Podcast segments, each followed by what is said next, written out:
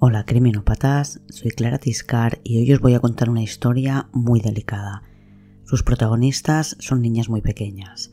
Sé que es un tema muy sensible y voy a tratar de transmitir lo que ocurrió, pero también intentaré ser más respetuosa que nunca. Confieso que a veces dudo sobre si debo elegir o no una historia para contarla, porque jamás querría ayudar a futuros depredadores a perfeccionar sus técnicas, y explicando lo que hacen, cómo lo hacen y cómo les pillan, pues podría ser que estuviera ayudando a alguien a ser mejor criminal. Pero también aprendemos a reaccionar o a protegernos mejor cuando escuchamos estas historias. Así que solo por eso ya me parece importante contarlas. Dice un estudio que un 5% de la población tiene fantasías sexuales con menores pero que un 1% es pedófilo. Quizás no podemos controlar qué o quién nos atrae, pero sí podemos controlar nuestras acciones. Esta historia empieza antes de que la policía le preste una atención especial. Tendrá que pasar tiempo hasta que unan todos los hilos y ya veremos que aun y así es una historia que había empezado mucho antes en el desenlace de la semana que viene lo entenderéis. Hoy vamos a empezar el jueves 11 de julio de 2013 en Madrid. Una niña de 6 años de familia china va por la calle sola. Su madre le ha pedido que vaya a comprar patatas. Lleva las llaves de casa colgadas del cuello. Mientras esperan un semáforo, un hombre se para a su lado y habla por teléfono. La niña escucha que el hombre dice la he encontrado y está conmigo, no te preocupes, yo la acompaño. La niña se deja acompañar por ese hombre que le dice que es su padre el que le ha pedido que la acompañe a casa.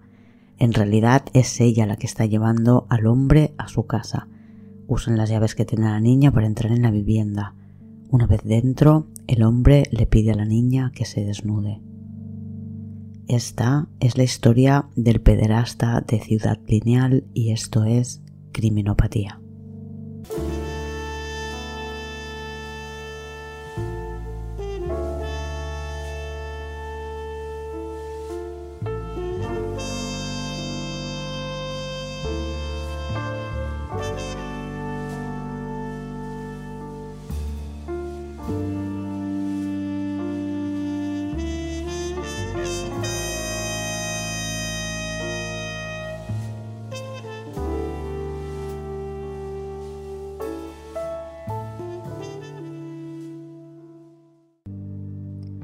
Es martes 24 de septiembre de 2013. Han pasado algo más de dos meses desde la agresión a la niña china de 6 años en Ciudad Lineal. Son las 8 de la tarde, es completamente de día y estamos en un parque infantil donde una niña de 5 años se ha quedado sola. Sus amigos han salido del parque, pero ella se ha quedado porque su madre siempre le dice que no salga de allí. Vive con su madre porque su padre está en la República Dominicana. Un hombre se gana su confianza rápidamente. Posiblemente la llama por su nombre y le da caramelos. Ella, de cinco años, piel negra y peinada con dos coletas, sube al coche del hombre. No he leído lo que ocurre en el parque a continuación, pero me lo puedo imaginar. La niña de las coletas estaba con su madre en el parque, que cuando no la ve se preocupa, pero un vistazo la alivia porque ve que no está ninguno de los amiguitos de la niña y piensa que estarán todos juntos jugando al escondite. Pero el resto de niños no tardan en volver. Habían ido a investigar algo, no muy lejos, y están todos de vuelta, pero la niña de las coletas no está. Su madre la llama a gritos, corre hacia varios rincones del parque, moviliza a todo el mundo, pero la pequeña no aparece. Alguien llama a la policía y una patrulla aparece rápidamente y dan el aviso por radio. Buscan por el barrio, pero se hace de noche sin que nadie haya visto a la pequeña de 5 años y dos coletas. La madre debe estar en comisaría poniendo una denuncia o esperando para ver si averiguan algo cuando la encuentran. Alguien ha llamado a la policía porque una niña pequeña de unos 5 años y negra anda perdida en una gasolinera junto al metro de Simancas. Está llorando, desorientada y casi la atropellan. La policía y la madre de la niña llegan rápidamente. La niña de las coletas está en shock, pero cuenta que se la llevó un hombre. La tuvo en el asiento de atrás del coche mientras conducía. En algún punto el conductor detiene el coche y le pidió que pasara al asiento delantero. Cuenta que la ha hecho desnudar, que la ha tocado y que después la ha limpiado, también las coletas. Cuando le preguntan por qué, ella explica que el hombre se las había manchado. A la niña de las coletas la envían al Hospital Universitario La Paz, que es donde hay médicos forenses judiciales y tienen que ir allí cuando las víctimas son las pruebas de la comisión de un delito. Y cuando queda claro que el delito que va a perseguirse es una agresión sexual a una menor, se deriva la investigación a agentes de una unidad especializada. En este caso es el grupo 22 del Servicio de Atención a la Mujer, el SAM. Esta unidad está especializada en agresiones sexuales perpetradas por desconocidos. En el hospital le hacen un chequeo a la pequeña para comprobar que esté bien, que no tenga heridas físicas, pero se olvidan de detalles muy importantes. A pesar de que se avisó al médico forense del juzgado de guardia que la niña dijo que había tenido las coletas manchadas, el médico consideró que no había que tomar muestras para intentar encontrar ADN. Ya no en las coletas, no tomaron ningún tipo de muestra. Al día siguiente, sobre la una del mediodía, una inspectora del SAM va a casa de la niña para ver si todavía tienen la oportunidad de encontrar ADN por lo menos en la ropa. La niña contó que un hombre blanco le pidió que le ayudara con unas bolsas en el coche y le dijo que su madre estaba allí en el coche ayudándole. Ella le acompañó, subió al coche y una vez dentro se dio cuenta de que su madre no estaba y tampoco había bolsas. La madre confirma a la policía del Sam que todavía no ha tenido oportunidad de duchar y cambiar de ropa a su hija. Seguro que la niña llegó agotada y quizás todavía esté durmiendo.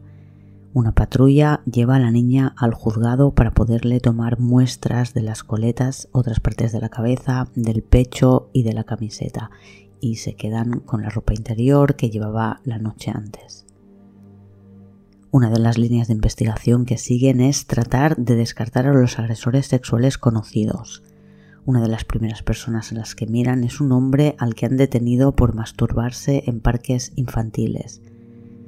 Cuando miran qué saben de este hombre que secuestró a la niña de las coletas, ven que la niña ha dicho que la montó en un coche gris y el exhibicionista del barrio también tiene un coche gris, un Audi de color gris. Los investigadores le enseñan a la víctima la foto de este exhibicionista del barrio junto con otras cuatro fotos y la niña no reconoce a ninguno. Explica que su agresor era más rubio. Otra línea de investigación habitual para intentar encontrar respuestas o por lo menos pistas importantes para identificar al agresor son las cámaras de seguridad, pero en este caso no encuentran ninguna ni en el punto de secuestro ni en el punto de la liberación. La agresión a la niña de las coletas ocurre justo cuando empieza el otoño. Los días son cada vez más cortos, cada vez más fríos, y las investigaciones no avanzan porque han agotado todos los lugares en los que podían buscar pistas. Han pedido a las compañías de teléfono un listado de los números que estaban en la zona a la hora del secuestro y en la hora de la liberación, pero no lo han recibido. El invierno llega y se marcha sin más ataques, a pesar de que cuando los del SAM conocieron el secuestro y la agresión a la niña de las coletas estaban seguros de que el pederasta volvería a actuar. Estamos ya en primavera de 2014 cuando tenemos noticias del depredador. Es jueves 10 de abril y estamos de nuevo en el distrito de Ciudad Lineal, en la calle Torre Laguna, cuando una niña de 10 años desconfía de un hombre que está en el portal de su casa. Le dice que trae dinero para su madre porque tiene que pagarle unos vestidos. La pequeña, de origen japonés, ha ido a comprar el pan el hombre le pide que llame al interfono para confirmarlo con la madre, pero ella se asusta y sube corriendo hasta su casa donde se lo cuenta el padre. El hombre baja, pero en la portería no hay nadie. El depredador se ha esfumado. El padre llama al 091. Cuando hable con los investigadores dará un dato importante sobre el físico de la persona que creen que quería secuestrarla. tiene una verruga en la mejilla izquierda. Creen que probablemente lo que intentaba era averiguar si había alguien en casa de la niña y subir a casa con esta menor. Frustrado por no haber conseguido su objetivo, el depredador busca otra niña a la que poder engañar para conseguir que le acompañe. Elige a una niña de 9 años, española, rubia y de pelo rizado, en la zona de Arturo Soria. La niña está jugando con su hermano mientras la madre está tomando algo sentada en una terraza. Son las 9 menos 20 de la noche, pero todavía es muy de día en Madrid. Es un barrio tranquilo, lleno de zonas ajardinadas y bares con terraza. Los padres toman algo mientras vigilan a sus hijos jugar en el jardín de frente, pero la niña rubia con rizos ha encontrado a dos compañeras de clase y han pedido ir a comprar a la tienda de chuches en la calle Cidamón, que está a dos minutos de donde están sus padres. Un hombre se les acerca y dice el nombre de una de ellas, contesta una de las amigas de la niña de los rizos rubios, pero no es la que el hombre busca señala a la niña rubia y le dice tú, y añade que su madre le ha pedido que le acompañe porque se tiene que probar una ropa. La niña le cree y le acompaña. A las amigas el hombre les dice que se esperen ahí, que vuelven en cinco minutos. Las niñas esperan lo que les parece una eternidad y cuando se cansan van a la mesa donde está sentada la madre de la niña de los rizos rubios y le dicen que su hija se ha marchado con un hombre la madre entra de inmediato en modo pánico. Son más o menos las nueve de la noche. No van a encontrar a su hija hasta pasadas la una de la madrugada. Las cinco horas de agonía empiezan con las niñas explicando lo que ha pasado mientras la madre corre a la tienda de chucherías y descubre que se han llevado a su hija en dirección a la calle 30, que por lo visto es una calle que tiene accesos a la autopista A2. Por tanto, se la puede haber llevado casi a cualquier lado. La patrulla de policía local transmite la, descripción de la pequeña por la emisora de radio mientras una ambulancia se hace cargo de tranquilizar a la madre.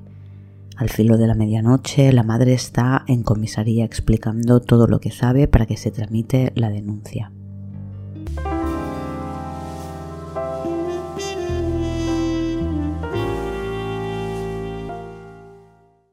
Casi no se aguanta de pie y camina con dificultad.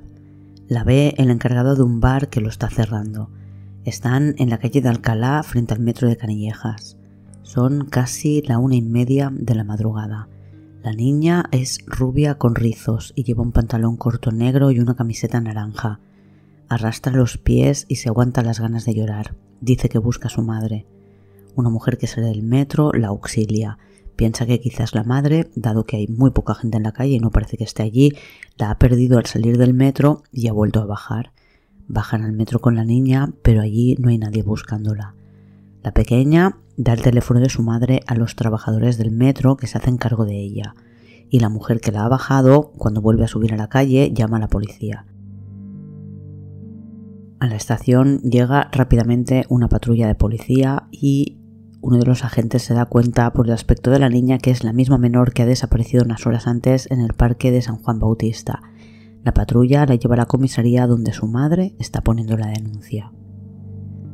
Y es evidente por la actitud que tiene que la niña ha sido drogada, apenas puede andar y que han abusado de ella es una sospecha importante porque lleva la camiseta puesta del revés. El pelo húmedo les hace pensar que la han duchado antes de liberarla. La llevan al hospital. Esta vez la orden en la ambulancia es no tocarla, usar una sábana limpia y guardar todo lo que ha tocado la niña para que lo puedan analizar en busca de restos biológicos del agresor. Los médicos confirmarán que la niña ha sido sedada y violada. El protocolo de agresión sexual se pone en marcha a las 3 y 20 de la madrugada.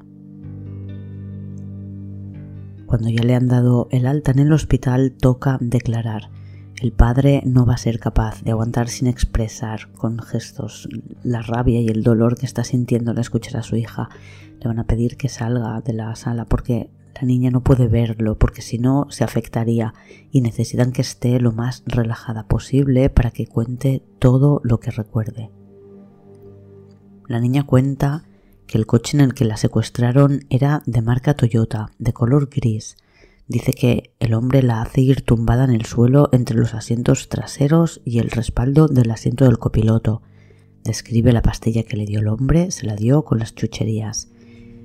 Desde donde estaba del coche solo veía el cambio de marchas y una parte del volante.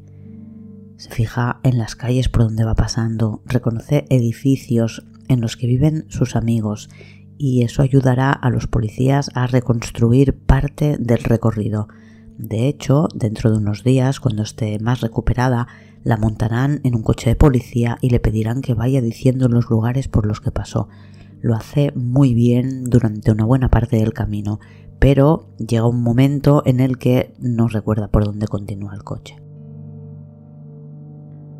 Lo siguiente que recuerda es ir a casa del hombre malo, y es capaz de describir muchas cosas se fija en el edificio al que la lleva, que tiene un aparcamiento en el exterior y para acceder al aparcamiento hay lo que la niña describe como porterías de fútbol. Se fija en cómo es la puerta de entrada al edificio. Dice que una vez aparcan el coche tienen que subir un escalón para llegar al edificio, explica que la puerta de la calle es de hierro con barrotes de color negro las puertas del ascensor son de las antiguas tal como las describe. Hay dos y son de color marrón. Y dice que las puertas de los pisos son blancas y con números. El edificio tiene unas ocho alturas porque ese es el número más alto que recuerda a la niña en el ascensor. Los botones del ascensor tenían los números escritos y también los tenían en relieve para los ciegos. No sabe con exactitud el piso en el que bajaron porque no recuerda qué botón pulsó, pero cree que era el 4 o el 5.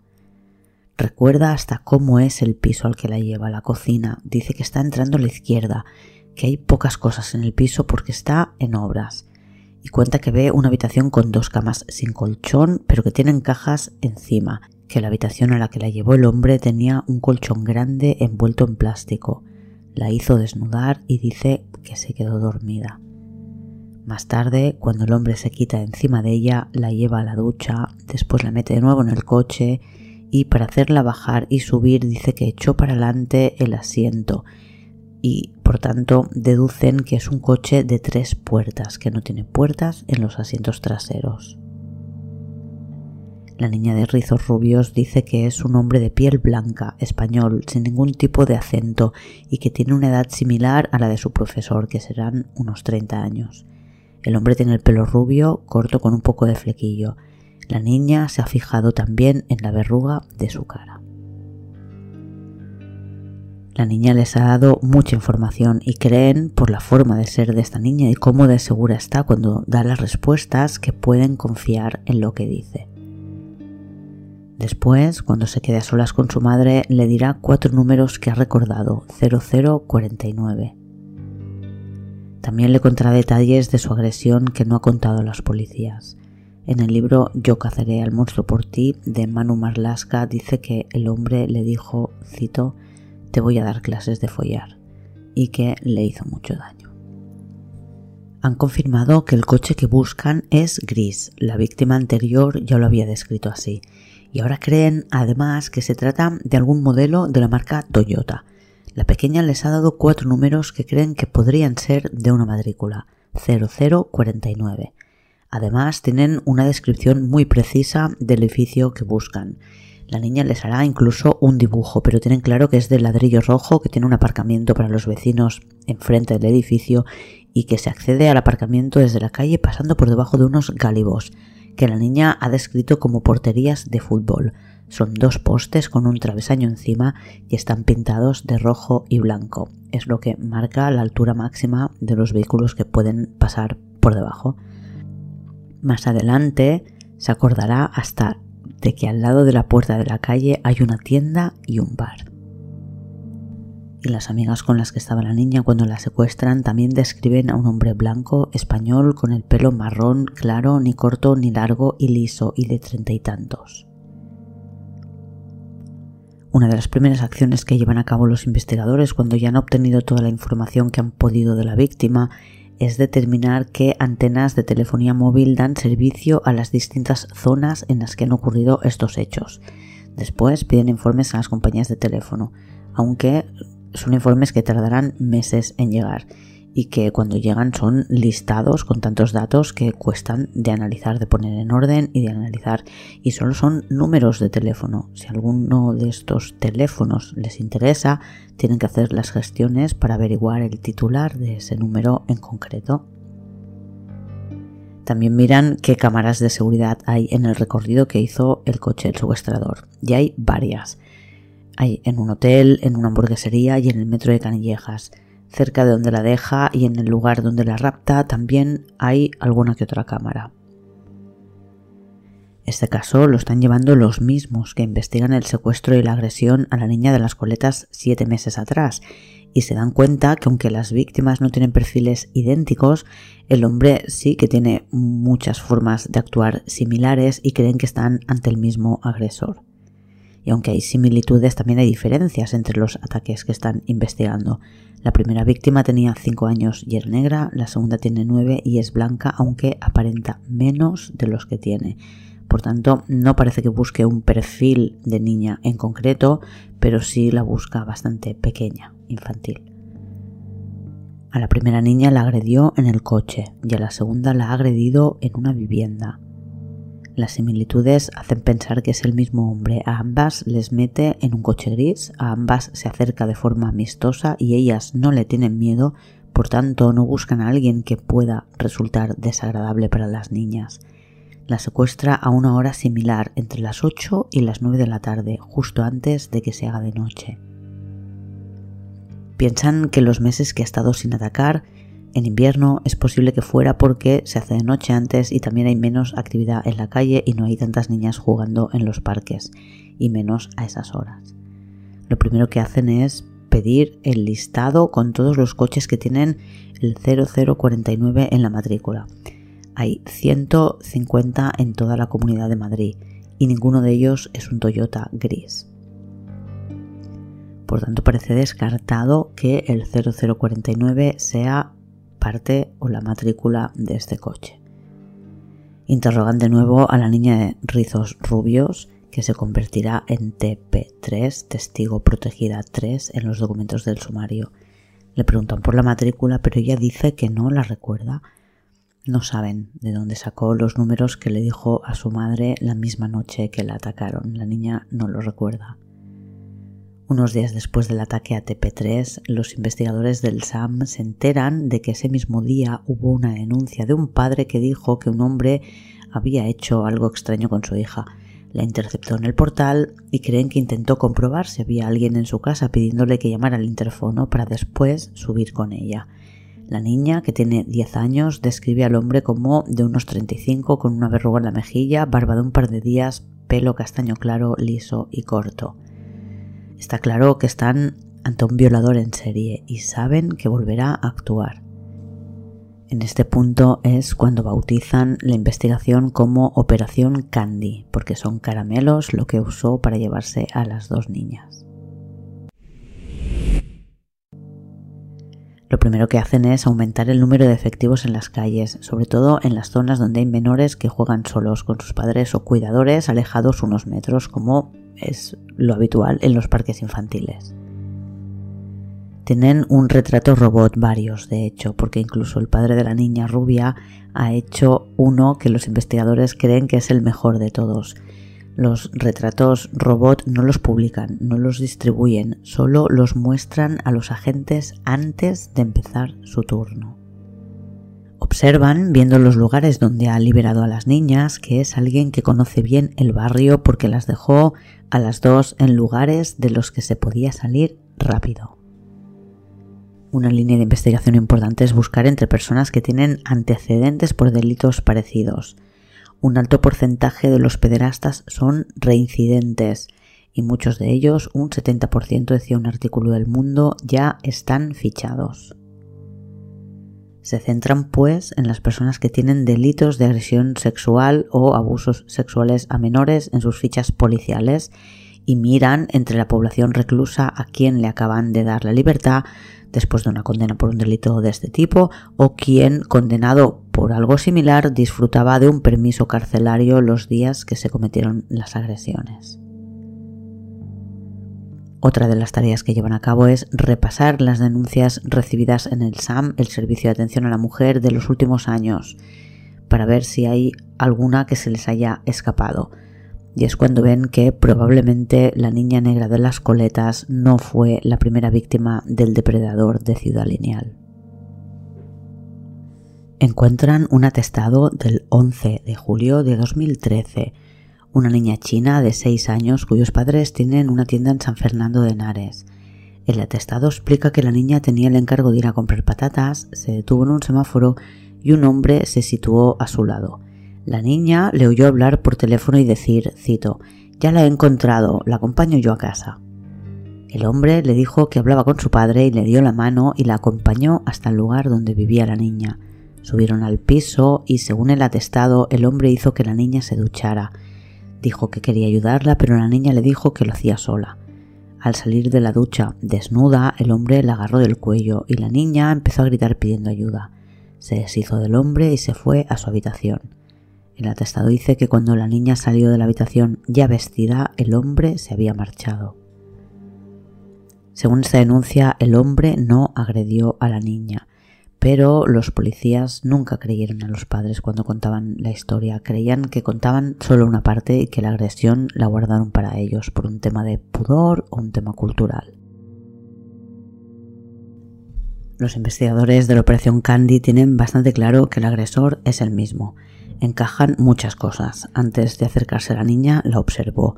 Tuvo que ver que llevaba las llaves colgando. Quizás hasta la había seguido desde la tienda de sus padres y sabía que ellos no estaban en casa. Y la duchó, como había hecho con las otras dos víctimas a quien había limpiado o duchado después de agredirlas. Vuelven a contactar con la familia, esta vez desde el SAM, para que la niña declare todo lo que recuerde esta pequeña será la testigo protegida número uno, pero no aportará nada nuevo a la investigación y sus padres no facilitarán las cosas para los policías. Ha pasado ya un mes desde la tercera agresión cuando el 10 de mayo de 2014 se crea un grupo especial de investigación formado por seis policías, cuatro hombres y dos mujeres, que son los encargados de identificar y detener al pederasta de Ciudad Lineal. Le llaman Grupo Candy. Saben que con lo que tienen hasta ahora es casi imposible detenerle. Siguen esperando los listados de teléfonos de las empresas de telefonía y lo único que tienen es una descripción física, una marca de un coche y poco más se centran en dos puntos. Por un lado, intentar encontrar el edificio en el que tuvo lugar la agresión a TP3, la niña rubia de rizos, y por otro lado, intentar identificar el modelo exacto de Toyota que conduce el agresor. Para lo primero, piden a la niña que haga un dibujo y toman nota de todos los detalles que harán posible identificar el edificio. Ladrillo rojo, aparcamiento al aire libre frente al edificio, la entrada y la salida de este aparcamiento tiene esas porterías como de campo de fútbol que ha descrito la niña. También saben que tiene ocho plantas y que el ascensor tiene las puertas antiguas. Por tanto, deducen que como la ley de seguridad cambió en 1999 para los ascensores, creen que están buscando un edificio construido antes de ese año. Todas las patrullas de barrio colaboran buscando un edificio de esas características. Además, piden un listado de edificios de más de ocho plantas construidos antes de 1999 que tengan un aparcamiento frente al edificio en la calle. Buscan en Hortaleza, Ciudad Lineal y San Blas. Por otro lado, tratan de identificar el modelo exacto de coche que conduce el agresor y para eso también cuentan con la ayuda de la pequeña a la que se llevó al edificio de ladrillo rojo la hacen montar en bastantes modelos distintos de Toyota y tratan de averiguar si es como el que conducía su agresor, pero nunca encuentra un coche igual. A todos les pone pegas. Este tiene la radio más alta, el volante diferente, este tiene puertas detrás, la ventana está mucho más alta. Y teniendo en cuenta que los números que la niña dijo y que no se corresponden con las matrículas de ningún Toyota podrían ser un error, si fueran un error, ¿por qué tendrían que dar por bueno que el coche es un Toyota?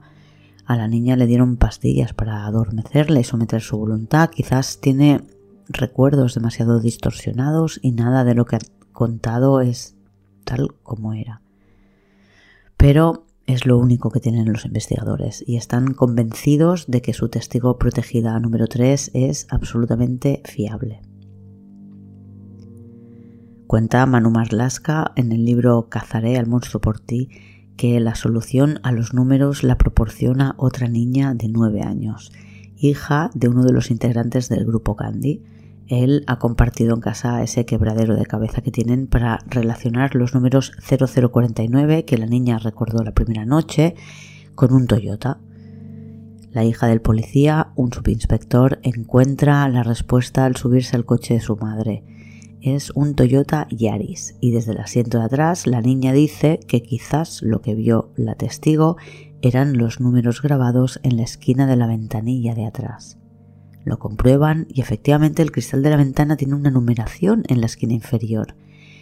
Averiguarán que 0049 son números que pueden estar en esa inscripción, que son un número de homologación del cristal y que hablan de cosas como el grosor del cristal o la protección que tiene para los rayos ultravioletas.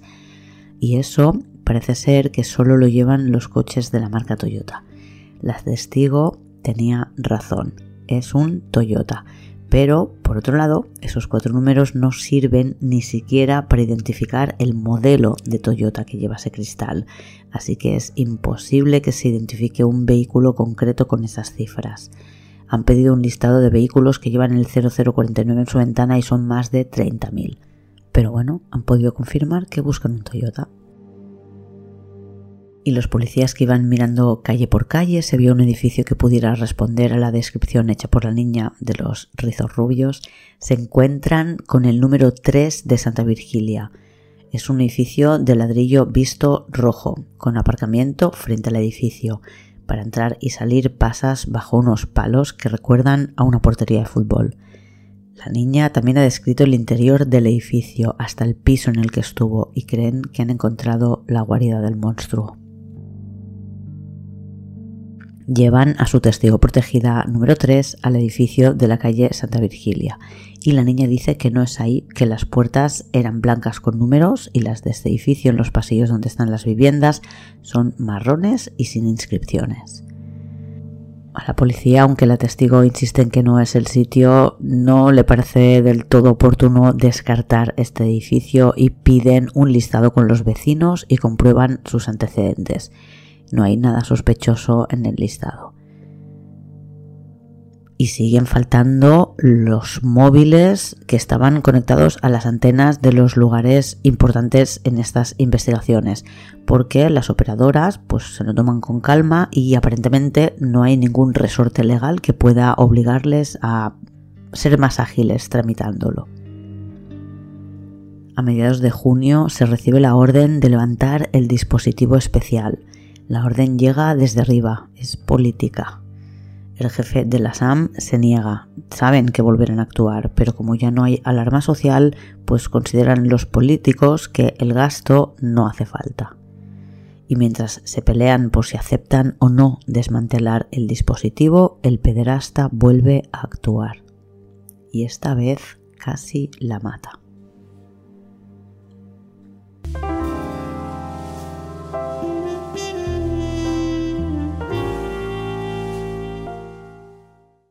Es martes 17 de junio de 2014 y estamos en la calle Luis Ruiz, en el distrito madrileño de Ciudad Lineal. Son las siete y media de la tarde. Estamos a la entrada de un comercio chino, una tienda de alimentación oriental y en la entrada hay una niña muy menudita. No los aparenta, pero tiene seis años. Se entretiene haciendo pulseras con pequeñas gomas de colores.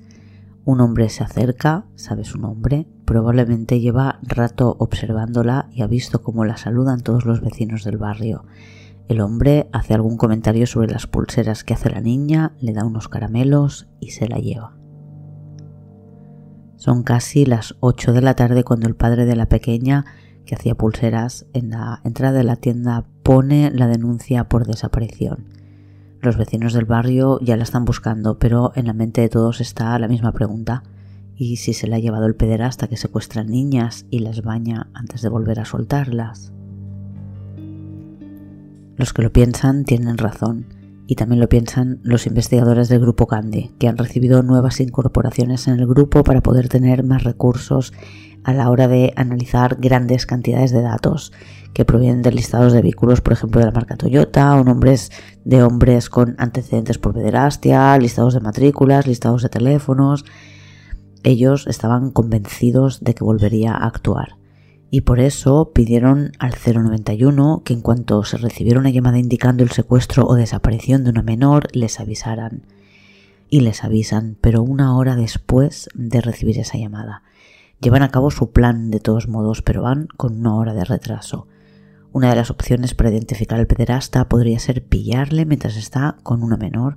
Por eso, como no han descartado del todo el edificio de la calle Santa Virgilia, pretendían ir allí en cuanto se enteraran de un secuestro para ver si alguno de los coches aparcados fuera frente al edificio era un Toyota y ver si tenía el motor todavía caliente. Pero se enteran una hora más tarde y aunque hacen todo esto de todos modos no encuentran nada relevante. Hacen lo mismo en otros edificios que tenían marcados como sospechosos, pero en el de la calle Santa Virgilia llegan a entrar y a poner la oreja en algunas puertas para ver si oyen alguna cosa. Puede que estén muy cerca de la niña, pero no pueden evitar nada de lo que le ocurre. A las 11 de la noche, una chica y su perro regresan a casa después de haber dado un paseo de 20 minutos. Cerca de su portal, frente a una farmacia, hay una niña muy pequeña llamando a su mamá. A esas horas, el padre de la niña desaparecida está en la comisaría poniendo la denuncia. Ha necesitado un intérprete porque no habla castellano, solo su lengua materna china. La chica que pasea el perro corre a por la niña, la toma en brazos y la niña se abraza a ella. La chica del perro avisa a su padre, que es con quien vive, para que le diga qué tiene que hacer. Llaman a la policía cuando la niña dice, al preguntarle dónde están sus padres, que la ha llevado hasta allí un hombre malo en su coche. Una ambulancia del SAMUR llega junto a la policía municipal. Están en la calle Jazmín, cerca de la calle Arturo Soria, donde secuestró a la víctima rubia. La madre de la niña también llega, pero la pequeña, que esconde su cara cada vez que ve a un hombre, no quiere que su salvadora la suelte de sus brazos. Antes de subirle a la ambulancia, los agentes del grupo Candy piden que pongan una sábana limpia en la camilla y que la toquen lo menos posible. La chica que ha auxiliado a la niña la entrega a la ambulancia y se quita la chaqueta para que puedan llevársela y analizarla. La niña cuenta que había un hombre que le dijo que era amigo de mamá, pero era un amigo malo. Se la ha llevado a su casa y le ha dado pastillas blancas. Confirma que la ha duchado el hombre y por eso viene con el pelo mojado, que la ha dejado después en el metro y le ha dicho que su mamá llegaría muy rápido. Y en el hospital, mientras pasan un bastoncito de algodón por la ropa de la niña para poder recoger alguna muestra orgánica del agresor, observan que el pantalón de la pequeña se está manchando de sangre. Van a tener que operarla urgentemente puesto que tiene una lesión de grado 4, que es el más grave en las lesiones por agresiones sexuales. La doctora que la opera dirá que es la peor lesión por una agresión sexual que ha visto en su vida. La niña salva la vida, estará un mes en el hospital y tardará muchas semanas en recuperarse de las heridas físicas. Emocionalmente tiene una herida tan grande que siente pánico ante cualquier hombre, siente incluso rechazo por su padre. Del shock tarda un mes en volver a hablar. Con las heridas que presentaba esta niña, las opciones de que muriera eran mucho más altas que las de sobrevivir. Por eso, cuando detengan a este monstruo, le acusarán de homicidio en grado de tentativa. Aunque esta niña es mucho más menudita que las anteriores y quizá por eso sus heridas son más graves, los investigadores creen que también se debe a una escalada en la violencia de este depredador. Porque tienen claro que hasta que no le detengan seguirá llevándose a niñas y creen que es muy posible que a la próxima la acabe matando. Esta ha sido la primera parte de esta historia.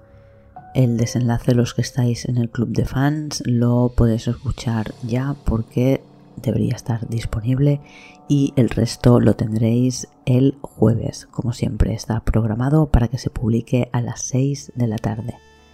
Mientras podéis conectar con Criminopatía en las redes, en Instagram, Twitter o Facebook.